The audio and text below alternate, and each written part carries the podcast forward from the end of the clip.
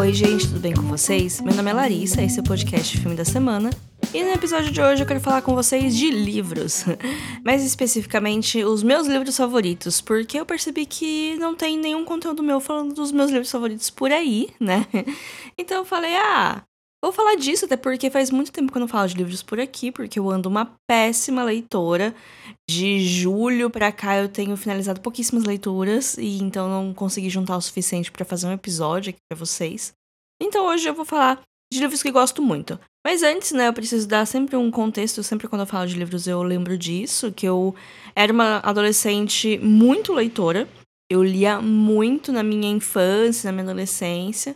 Depois, na época da faculdade, eu parei de ler, eu li muito pouco, eu fiquei muito tempo sem ler e voltei mais nessa rotina na pandemia. E hoje eu me considero uma leitora. Eu acho que eu tenho um ritmo legal, assim, de uns dois livros por mês quando eu resolvo ler. Às vezes eu surto e leio muito mais coisas, mas eu tenho esse ritmo de pelo menos um livro por mês, né? Que era uma coisa que antes eu nem estava conseguindo fazer. Então eu tenho livros que eu gosto muito, mas que eu li assim quando eu era adolescente. Quando eu falo adolescente, é, é muito tempo atrás, tá, gente? Eu tenho 30 anos já, então quando eu falo aquele negócio quando eu tinha 15 anos, isso já faz 15 anos. Então eu sou uma nova pessoa.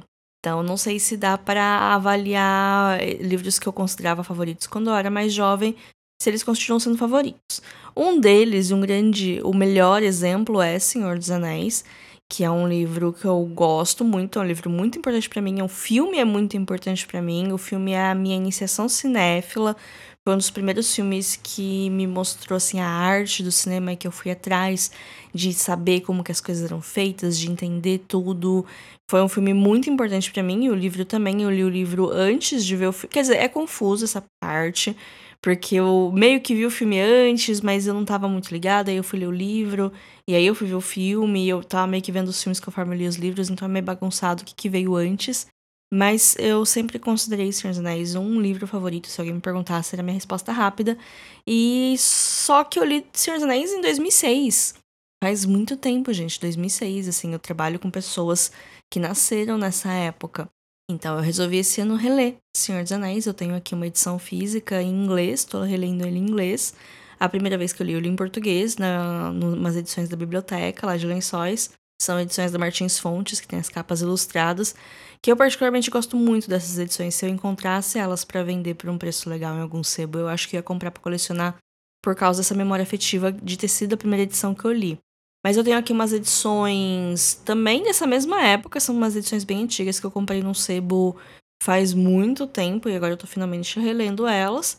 E tá sendo uma ótima experiência, eu tô gostando bastante. Nesse momento eu tô no final do primeiro livro. Assim, eu pegar firme e eu termino em um, dois dias, porque eu tô bem no finzinho, eles estão em Loren. Daí pro fim é acho que três capítulos que faltam.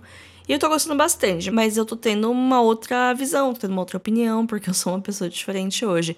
Mas continua sendo legal e eu continuo colocando ele como favoritos da vida, sim. Então é uma releitura que tá se mantendo. Por outro lado, tem outros livros que eu não quero reler, que eu gostei muito no passado, mas eu não tenho intenção de reler. Por exemplo, Harry Potter. Harry Potter foi o primeiro livro que eu li na minha vida. Eu li a Pedra Filosofal quando eu tinha 9 anos, não tinha nem saído o filme ainda. Na verdade, eu li os quatro primeiros livros antes de sair o primeiro filme, enfim, Grandes Loucuras da Pequena Larissa. E daí eu fui lendo conforme ia lançando, né? Conforme cada novo livro ia chegando aqui no mercado brasileiro, geralmente seis meses depois da publicação original. E eu geralmente pedia de Natal, né? Que o lançamento era em novembro, dezembro. E aí eu li nos anos de lançamento. Então, quando saiu o último, eu tinha 15 anos, estava no primeiro colegial. Então eu reli eles uma, duas, alguns, os primeiros acho que eu reli mais vezes ao longo da minha adolescência. Depois que eu entrei na faculdade, eu não peguei mais para reler. O meu favorito é o terceiro. Hoje eu até penso em reler, até para olhar com um olhar um pouco mais crítico, talvez a parte de construção de mundo, que na época eu achava maravilhoso, hoje eu tenho algumas críticas, mas eu tenho muito mais críticas à pessoa da JK, né? A gente já sabe, polêmicas que a mulher não para de se envolver, é inacreditável como que ela não consegue ver uma polêmica que ela vai lá e se enfia, né? E aí com isso eu perdi muito. Eu perdi tesão, sabe, pela série. Eu perdi a vontade, me desanimou total. É uma coisa que me deixa chateada, porque é uma coisa que faz parte do meu passado, não precisa fazer parte do meu futuro. Ele pode ficar lá no passado com a importância que ele teve e eu continuo, porque tem tantos outros livros para ler na face da Terra, né? Eu fico meio assim, mas não é um livro que eu queira reler. Às vezes eu até penso em reler, mas eu acho que não. Eu vou deixar no passado, que é o lugar dele, foi bom lá, e eu continuo minha vida olhando outras coisas. Uma coisa parecida eu tenho com Crônicas de Narnia, mas aí eu não tenho nada contra o autor, pelo menos até agora. Mas é mais a coisa da mitologia cristã. É porque assim, né?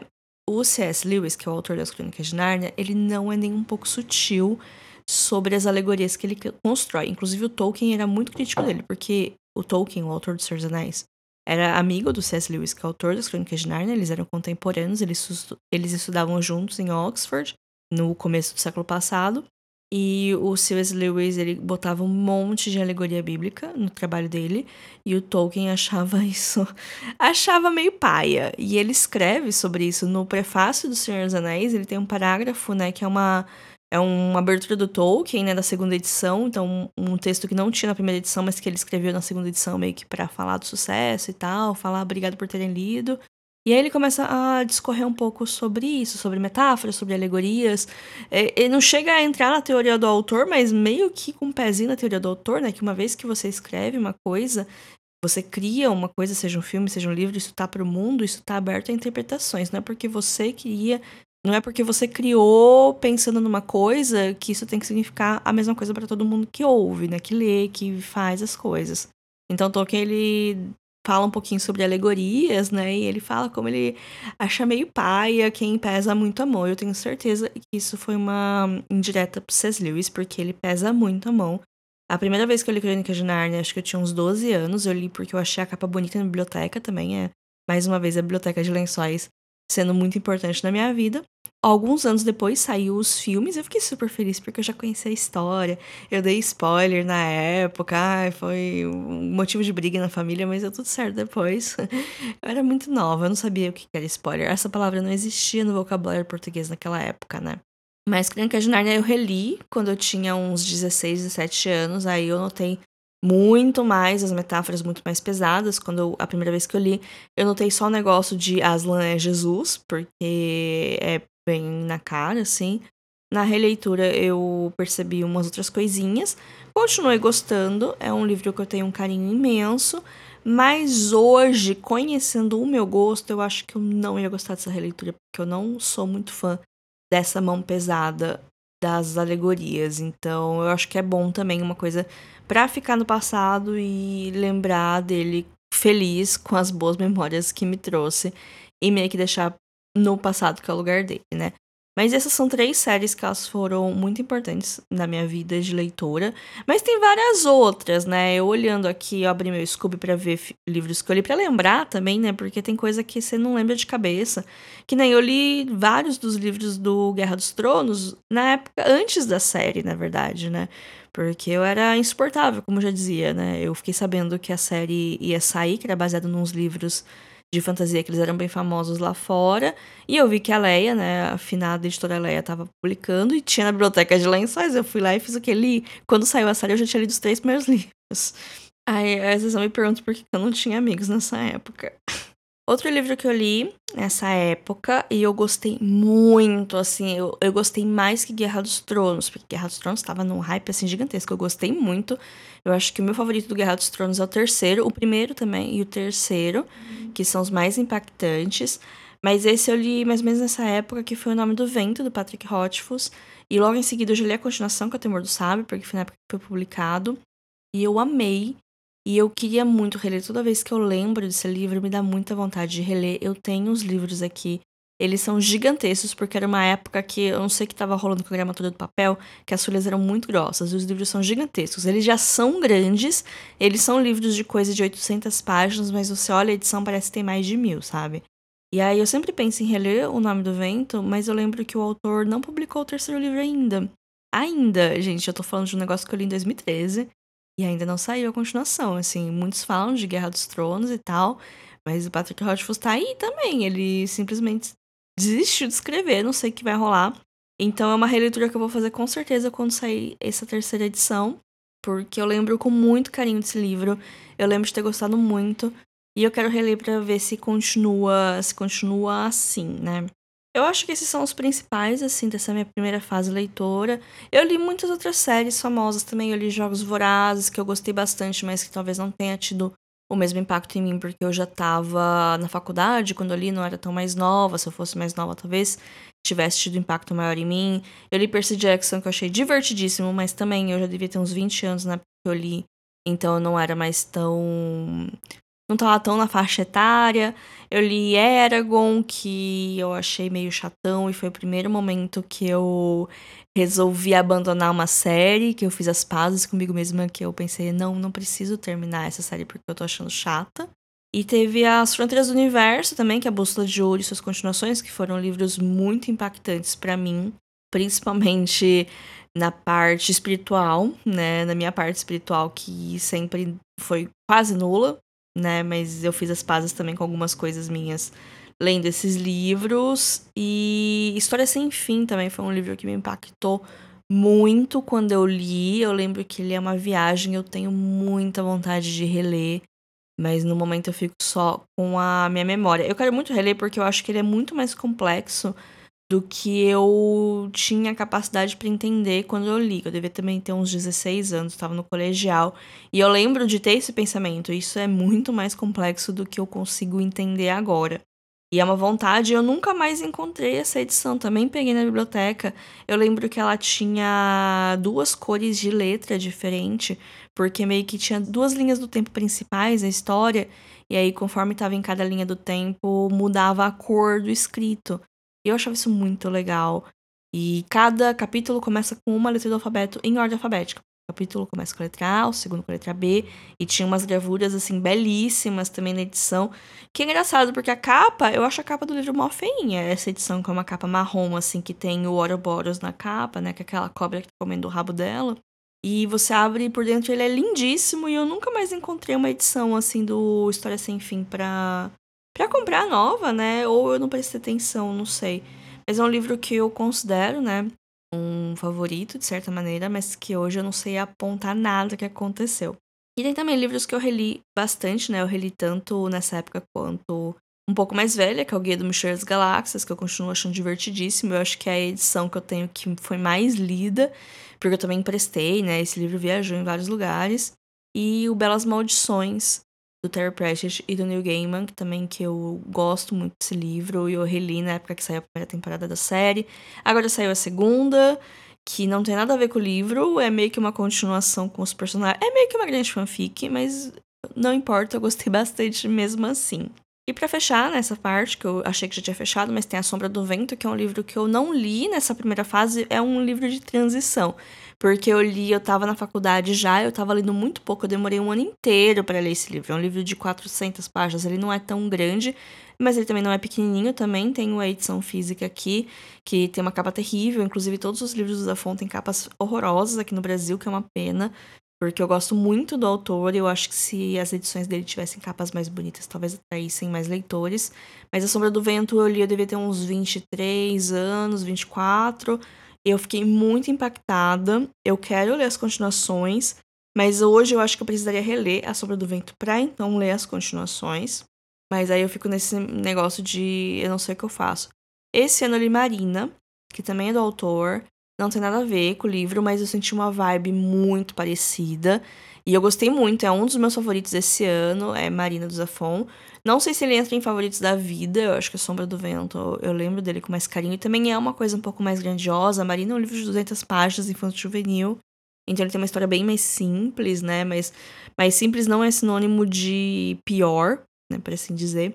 Mas é um livro também que foi bastante importante para mim. É um livro muito, muito bom e que eu recomendo, que eu acho que devia ter mais pessoas lendo ele. Aí, né, eu tava olhando os livros que eu li desde 2020, né, dessa minha, desse meu retorno a parte leitora e para selecionar os favoritos eu acho tão mais difícil, porque tem muitos livros que eu gosto, é muito difícil eu não gostar de um livro, mas ao mesmo tempo é, não tem aquele amor que eu tinha no passado, sabe? De ficar obcecada e tal. E os livros que eu fico obcecada, eu vejo que não são tão bons. Por exemplo, eu fiquei obcecada com a trilogia de Sombriossos. Por causa da série, eu comecei a ler, eu devorei, eu tava lendo um livro por por semana, assim, um negócio muito rápido, mas os livros não são bons. E eu tenho ciência disso, mas é que tava naquele lugar de conforto, de fantasia. Fazia tanto tempo que eu não li uma fantasia. Eu tô lendo muito menos fantasia do que eu costumava ler, eu tô me dedicando muito menos a séries, porque é muito mais difícil, né? Tenho menos tempo e tal. Então, eu não colocaria em nenhuma lista de favoritos a trilogia de Sombreossos. Eu colocaria talvez o, Six, o Six of Crows, mas também, não sei, eu não falaria que é um grande favorito da vida. Foi muito legal e eu fiquei obcecada, mas eu não penso tanto nele. Eu não sei dizer. Também é, vamos né, para livros de adulto, que nem Torturado, por exemplo, que nem A Vida Invisível de Eurídice Guzmão, que foram livros que me marcaram muito, que eu gostei muito de ler. E eu considero favoritos e tal, mas hoje se alguém me perguntar, Larissa, qual que é o seu livro favorito, eu não vou pensar em colocar eles como primeiro, segundo lugar. Talvez eu lembre se me perguntarem qual que é o seu nacional contemporâneo favorito. Se me perguntarem qual que é o meu nacional contemporâneo favorito, aí eu vou lembrar desses dois. Mas se eu for falar de livros né, favoritos no geral, eu não sei o que falar, né? Assim como tem um livro que eu li aqui que chama Dentro de Ti Ver o Mar, da Inês Pedrosa. E também foi um livro que me impactou muito na época. Agora que eu vi a capa dele, eu tô lembrando do que eu senti lendo. Mas que não, geralmente eu não lembro dele, sabe? Então, não sei, eu tô nesse momento de o que é um favorito? O que configuraria um livro como favorito meu? Eu não sei. Tipo, tem umas cozy fantasy que aí eu vou lembrar. Quando perguntar de favoritos, eu, são os primeiros que eu vi na cabeça que é A Casa do Marcerulho, que é o Castelo Animado, que são livros que eu amei, que eu encontro certos problemas neles, mas que eu gostei muito, que é de um gênero que eu gosto muito, que é fantasia, que tem uma coisa leve, assim, que eu acho fácil de indicar para qualquer pessoa. Eu acho que é muito fácil de gostar desses livros, mesmo que você não ame, mesmo que você veja os defeitos, por mais, porque é uma coisa um pouco mais leve, uma coisa um pouco mais infanto-juvenil. Mas eu acho muito fácil de gostar desses livros.